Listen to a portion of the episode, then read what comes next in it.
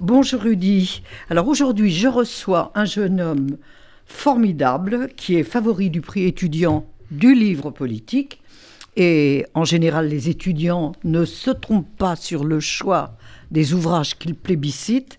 Euh, je veux parler de Clément Viktorovitch, qui publie au seuil Le pouvoir rhétorique avec un sous-titre Apprendre à convaincre et à décrypter les discours. Donc, apprendre à convaincre, c'est tout un art, euh, Clément. Et décrypter les discours, comprendre comment on nous cause, aurait dit Alain Souchon. Mhm. il le chantait il y a quelques années. Euh, c'est primordial en période électorale. En période de, France traumatisée, archipélisée, c'est euh, la rhétorique qui a mauvaise réputation redevient un art, vous employez le mot, essentiel. Absolument. Euh, bonjour Luce, un art euh, essentiel et citoyen. C'est vrai que la rhétorique a la mauvaise réputation et, le mot lui-même s'est chargé de connotations qui sont euh, uniformément euh, péjorative, puisque pour certains, la rhétorique aura l'image un peu poussiéreuse d'une discipline qui se résumerait à l'étude obsessionnelle des figures de style et qui serait le propre des professeurs de français et des bibliothécaires. Et puis pour d'autres, la rhétorique aura au contraire des connotations ténébreuses. On y voit l'art de la manipulation. Et d'ailleurs, ça peut l'être, on aura sans doute l'occasion d'y revenir. Mais en effet, la rhétorique, bien plus profondément, c'est une compétence, c'est tout simplement l'art de convaincre quand on la pratique et l'art de choisir quand nous voulons réellement être convaincus, quand on l'a subi. Et à ce titre, nous sommes toutes et tous d'ores et déjà des orateurs et des oratrices et des oratrices. Nous pratiquons d'ores et déjà la rhétorique. Nous sommes des Monsieur Jourdain de la rhétorique, comme ce personnage de Molière qui pratiquait la prose sans le savoir. Et c'est particulièrement important en période électorale, car nous sommes toutes et tous des citoyennes, des citoyens, des électrices, des électeurs qui sommes la proie, l'objet de discours qui n'ont rien de transparent et nous devons réussir à lire entre les lignes pour voter de la manière la plus critique et éclairée qui soit. Alors, cet art, depuis quand euh, existe-t-il euh, est-ce qu'il a eu toujours mauvaise réputation Comment s'est-il pratiqué tout au long de notre histoire et des siècles? Alors, euh, il, alors, il existe probablement depuis toujours. Vous savez, la rhétorique, c'est une des rares fois, enfin, c'est un, un, des rares objets pour lesquels on a le droit de commencer une phrase en, en disant De tout temps, les hommes ont pratiqué la rhétorique. Mais pour quelle raison? Parce que nous sommes, après tout, des individus euh, par nature uniques et singuliers. Et donc, nous passons notre temps à être en désaccord les uns avec les autres. Mais nous sommes également des animaux sociaux. Nous ne savons pas vivre autrement qu'en collectivité. Quelle que soit cette collectivité, que ce soit la famille, le couple, que ce soit l'organisation, une entreprise, ou que ce soit une société. Donc, nous sommes en permanence en désaccord les uns les unes avec les autres. Mais nous devons réussir à nous mettre d'accord pour avancer ensemble. Eh bien, la l'argumentation, c'est une des technologies qui nous permet d'y parvenir. Donc, les êtres humains ont toujours pratiqué la rhétorique, mais c'est vrai qu'elle a été codifiée, euh, conceptualisée, étudiée euh, dans l'Athènes classique à l'Antiquité, euh, notamment et avant tout par Aristote qui lui consacre un livre entier, La rhétorique, dans lequel il estime que c'est une compétence essentielle, une voie d'accès au préférable, au probable. La rhétorique, c'est la manière par laquelle nous pouvons déterminer ce qui nous paraît le mieux à même de répondre aux exigences et aux nécessités du monde. Et en cela, il s'oppose à Platon. Platon qui voit plutôt dans la rhétorique, justement, un art sombre qui permet d'influencer une assemblée pour en retirer non pas la vérité, mais du pouvoir ou des richesses ou du prestige. Alors, donc depuis tout temps, la rhétorique, nous l'avons pratiquée comme Monsieur Jourdain, mais il y a quand même des règles pour comprendre et pour décrypter. Quelles sont les règles essentielles? Ouais, alors écoutez, j'aurais tendance à vous répondre qu'elles sont nombreuses et que je les résume en 480 pages euh, d'ouvrage. Mais c'est vrai que ce qu'il faut dire, c'est que euh, la rhétorique, c'est euh, à la fois une technique, un art et euh, un mystère quelque part. C'est une technique parce qu'en effet, et c'est le sens de votre question, elle obéit à des règles, elle peut s'apprendre, on peut apprendre à convaincre et ça nécessite de travailler dans trois directions. Et là aussi, nous le devons à Aristote hein, qui pose vraiment les, les, bases, les fondements de l'étude de la rhétorique.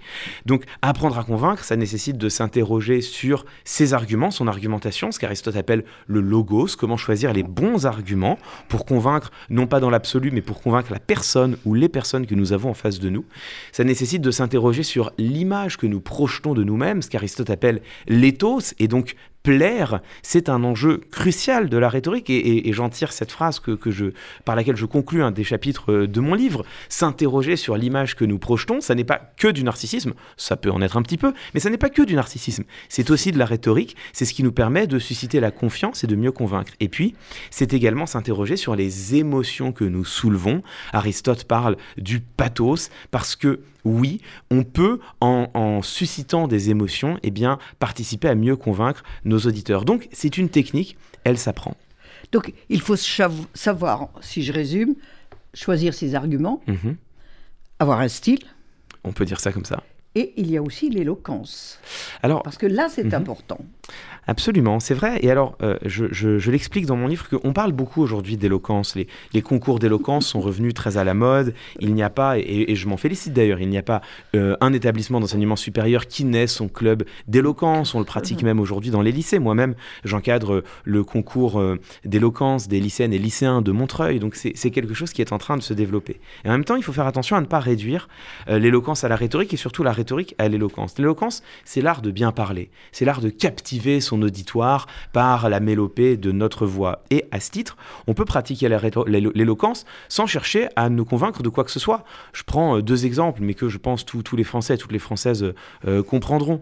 Si on pense à des personnalités comme Fabrice Lucchini ou Édouard Baird, ce sont des gens alors qui sont clivants, on les adore ou on les déteste. Mais en tout cas, euh, ceux qui les adorent sont charmés par leur éloquence, par la musique de leur voix. Or, ils cherchent presque jamais, l'un comme l'autre, à convaincre de quoi que ce soit. Donc on peut être très éloquent sans être pour autant, sans pratiquer pour autant la rhétorique. Et à l'inverse, la rhétorique se pratique également à l'écrit. Faire, enfin, publier une tribune dans un, dans un, euh, dans un, dans un journal, euh, envoyer une lettre de motivation, ou pourquoi pas une lettre d'amour. Je sais bien que c'est désuet et que plus personne ne fait ça aujourd'hui, mais on peut encore rêver.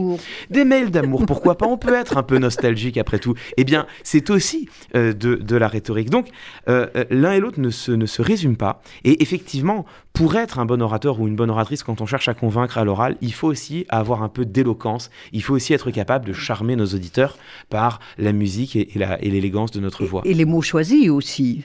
Absolument. C'est vrai que l'art de convaincre, c'est euh, choisir les arguments, bien sûr, et, trouver comment les adapter aux personnes et aux individus qu'on a en face de nous. Mais c'est également choisir chaque mot. Et c'est pourquoi dans mon livre, j'ai un chapitre entier consacré au choix des mots, parce que j'explique que les mots ont autant d'importance que les arguments qu'ils portent, et que parfois, un excellent argument formulé par des mots maladroits peut eh bien, euh, tomber euh, complètement à l'eau. Et donc, j'explique un principe qui, pour moi, est un principe absolument crucial en rhétorique, qui est le principe de proférence. C'est l'idée que les mots que nous choisissons produisent leurs effets, quel que soit le contexte dans lequel ils sont placés. Et donc, c'est pourquoi il faut y faire euh, particulièrement attention. et l'exemple que je prends, c'est celui des phrases en négative, des phrases à la négative, je montre que même dans une phrase en négative, un mot dont on cherche à se défendre peut provoquer ses effets contre nous-mêmes si nous sommes accusés d'avoir commis un vol. La pire phrase à prononcer, c'est évidemment mais enfin, je ne suis pas un voleur. Si on nous accuse d'avoir menti, ce qu'il ne faut pas dire, c'est mais enfin, je ne suis pas un menteur parce que tout le monde retient le mot voleur ou menteur. Il vaut beaucoup mieux dire mais enfin, j'ai toujours été honnête, mais enfin, j'ai toujours été sincère. Et là, on voit bien que les arguments passent beaucoup mieux. Alors, oui, il y a quand même un problème euh, de l'usage de la rhétorique dans le débat. Mhm. Ah, parce que la rhétorique, ça implique quand même de bien se construire son discours, de bien se choisir ses mots, de faire attention à la manière dont on les prononce mhm. également. Euh, donc, comment maîtriser tout ça dans un débat où ça va tellement vite et où il y a l'émotion? Eh bien, écoutez, euh, vous résumez euh, parfaitement euh, l'un des, des dilemmes auxquels est confronté le, débatteur ou la débatteuse. Ce -ce que qui est ce que j'ai appelé, moi, le, brouillard de la guerre? Et c'est vrai que quand on, quand on assiste à un débat, que ce soit un débat politique à la télévision ou un dîner de famille, qui en fait obéissent à peu près aux mêmes règles, quelque part, eh bien, quand on est spectateur, on a toujours mille et une idées de ce qu'il aurait fallu répliquer. Et c'est très facile de dire, un peu comme quand on est spectateur d'un match de football, mais enfin, pourquoi n'as-tu pas répondu cela? Et dès lors que nous sommes nous-mêmes pris dans le débat, on se rend compte, comme vous venez fort justement de le dire, on se rend compte que tout d'un coup, on est dans une situation de saturation cognitive. Il faut écouter ce que nous dit l'autre parce que nous allons devoir réagir. Il faut anticiper ce que nous allons devoir répondre parce qu'on ne peut pas se retrouver bouche bée. Il faut penser à l'image qu'on est en train de renvoyer parce que surtout, il ne faut pas se rendre détestable. Il faut penser à ce que pensent nos auditeurs parce que c'est en surfant sur leur propre ressenti qu'on va être le plus efficace. Et il faut faire tout cela en même temps et sans perdre de fond, c'est quand même la moindre des choses, le, le fond des arguments. Et c'est vrai que bien souvent dans un débat, eh ben, qu'est-ce qu'on fait? On fait ce qu'on peut et c'est pourquoi il est essentiel de s'exercer, de comprendre les grandes lignes stratégiques. Dans mon livre, je résume, je crois, les 18 lignes stratégiques principales parce que l'art de la guerre, c'est l'art de la prévision. Mieux on est préparé, mieux on anticipe les situations auxquelles on peut être confronté et moins on aura besoin de ressources euh, cognitives, de ressources de cerveau pour y faire face et plus on y fera face de manière efficace dans un moment donné, malgré le brouillard de la guerre qui nous environne. Et les fameux éléments de langage mhm. dont tout le monde parle, c'est de la rhétorique? Oui, c'est de la rhétorique, c'est une rhétorique euh, particulière. Du pauvre? Je, dirais que c'est une rhétorique, non, peut-être pas du pauvre, mais du prudent.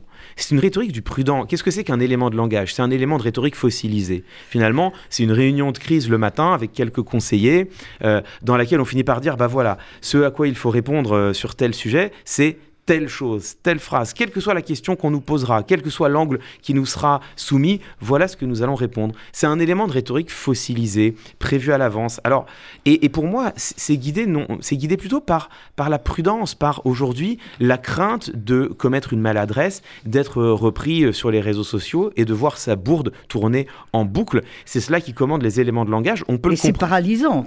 Oui, bien sûr. Alors, c'est intéressant parce que, vous voyez, on, peut le comprendre. C'est-à-dire quand on se met à la place des hommes et des femmes politiques, on peut comprendre qu'ils aient besoin d'éléments de langage, surtout quand ils sont confrontés à une situation de communication de crise. On peut le comprendre, mais on peut également le déplorer parce que évidemment, euh, ça ramène le débat public dans ce qu'il a de plus euh, statique, de moins vif, de moins riche et de moins intéressant. Et, de moins spontané. Et de moins spontané, absolument. Donc on a beaucoup plus de mal à trouver la manière dont s'affirme l'homme politique ou la personne qui cherche à faire passer un message. Oui, bien entendu. Et, au fond, à la fin des fins, ce qui compte, qu'est-ce que c'est? Ce qui compte, ce sont les personnes et les idées. Ce qui compte, c'est le fond des individus, leur authenticité, leur sincérité, leur singularité. Et ce qui compte, ce sont les arguments que nous proposons et les propositions que ces arguments soutiennent. Et c'est vrai que tout cela est gommé par les éléments de langage. Les éléments de langage, c'est l'uniformisation. Euh, tout le monde finit par parler de la même manière. Et donc, où est la sincérité, où est la spontanéité? Et tout le monde finit par dire la même chose. Et donc, où sont le cœur des choses? Où sont le cœur battant des arguments et, des propositions? Et, et c'est pourquoi j'ai écrit ce livre Parce que au fond, il y a une proposition politique derrière les compétences qui sont portées, euh, qui sont proposées dans mon livre. Bien sûr, c'est un, livre pratique euh, dans lequel chaque page doit transmettre des outils aux citoyennes et aux citoyens. Pas, seulement, il y a, il y a, beaucoup plus. Il y a aussi une proposition politique, mais qui est simple, qui est de dire que, imaginons un instant, on peut se prendre à rêver. Imaginons un instant un monde dans lequel toutes les citoyennes et tous les citoyens auraient été formés à la rhétorique. Soit parce que tout le monde a acheté mon livre, alors ce qui me rendrait évidemment extrêmement heureux, soit parce que, et c'est la proposition que je porte, soit parce que la rhétorique intégrerait le cursus scolaire. Je propose, c'est une proposition simple, hein, je propose une année de formation en rhétorique, en première par exemple, exactement comme nous avons, toutes et tous, une année de formation à la philosophie. Eh bien, imaginons un instant ce monde, cette société dans laquelle tout le monde a été formé euh, à la rhétorique. C'est une dans laquelle, d'ores et déjà, les hommes et les femmes politiques ne peuvent plus faire preuve de déloyauté.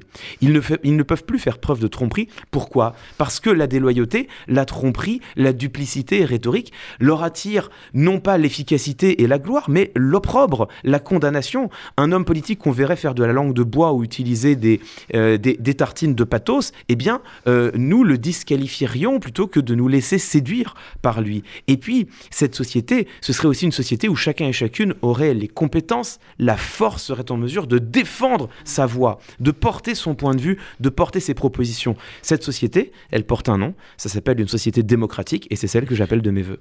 Alors, aujourd'hui, vous avez évoqué la dictature des, des, réseaux sociaux, mhm. des médias en continu, où ça, coule, ça coule à flot.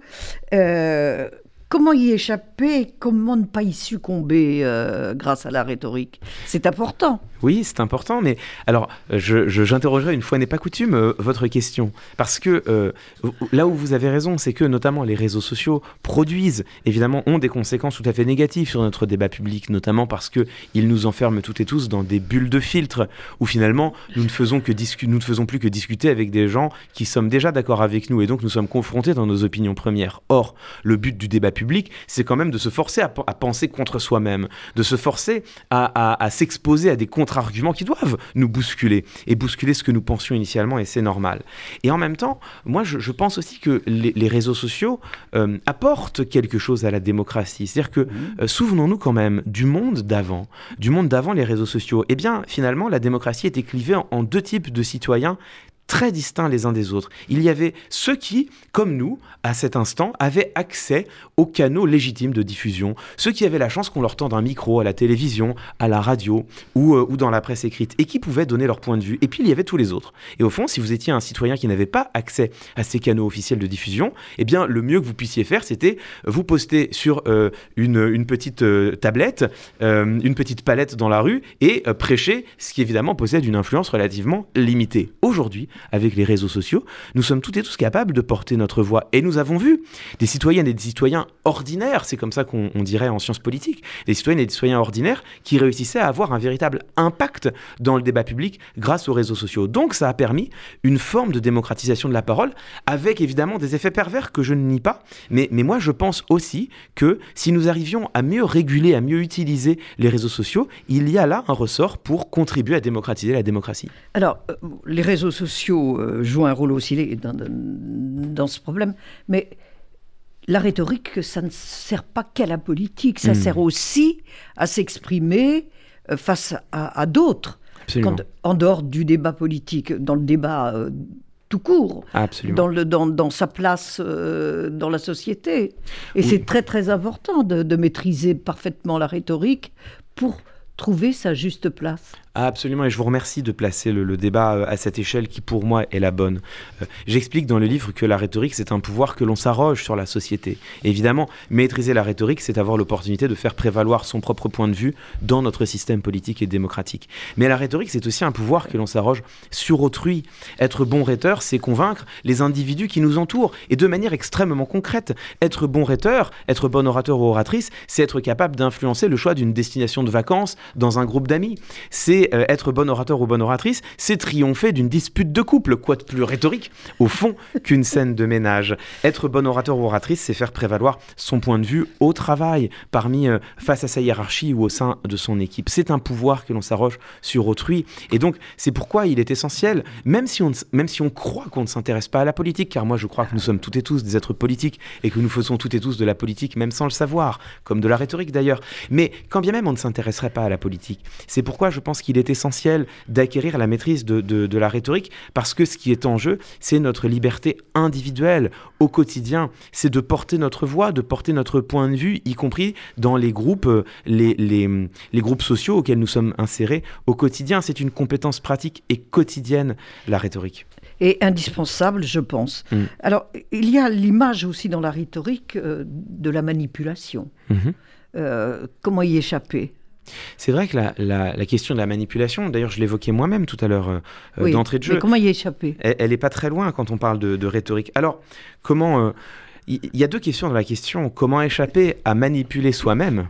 Et comment échapper à être manipulé? Euh, et effectivement, la, rhétorique, la maîtrise de la rhétorique permet d'échapper aux tentatives de manipulation dont nous sommes l'objet. Qu'est-ce que c'est que la manipulation pour la définir simplement? J'ai dit que la rhétorique c'était l'art de convaincre. Je dirais que la manipulation c'est l'art d'influencer inconsciemment. Voilà. La manipulation c'est l'art d'influencer. C'est le non-dit utilisé. C'est la pression qui s'exerce sur nous sans que nous en ayons conscience. Quand je cherche à vous convaincre, vous le voyez, vous le savez, nous sommes face à face et vous voyez mes arguments. Euh, faire pression sur votre esprit critique. Mais si je vous influence, vous ne le voyez même pas. Vous n'avez même pas conscience que je suis en train d'opérer une pression sur votre esprit, que je suis en train de vous influencer. C'est ça la manipulation. Et donc, il est important de savoir s'en défendre parce que là encore, ce qui est en jeu, c'est notre libre arbitre. La rhétorique offre des clés. Être capable de, de repérer les sophismes. J'ai un chapitre entier où je répertorie les principaux sophismes. Ce sont ces c'est très important. c'est essentiel. Ce sont ces procédés trompeurs qui ont l'air d'être vrais, mais qui en réalité sont fallacieux, sont trompeurs. Et d'ailleurs, ils existent autant dans la vie politique que dans la vie quotidienne. Euh, ne pas se laisser manipuler, c'est aussi être capable de mettre à distance les émotions.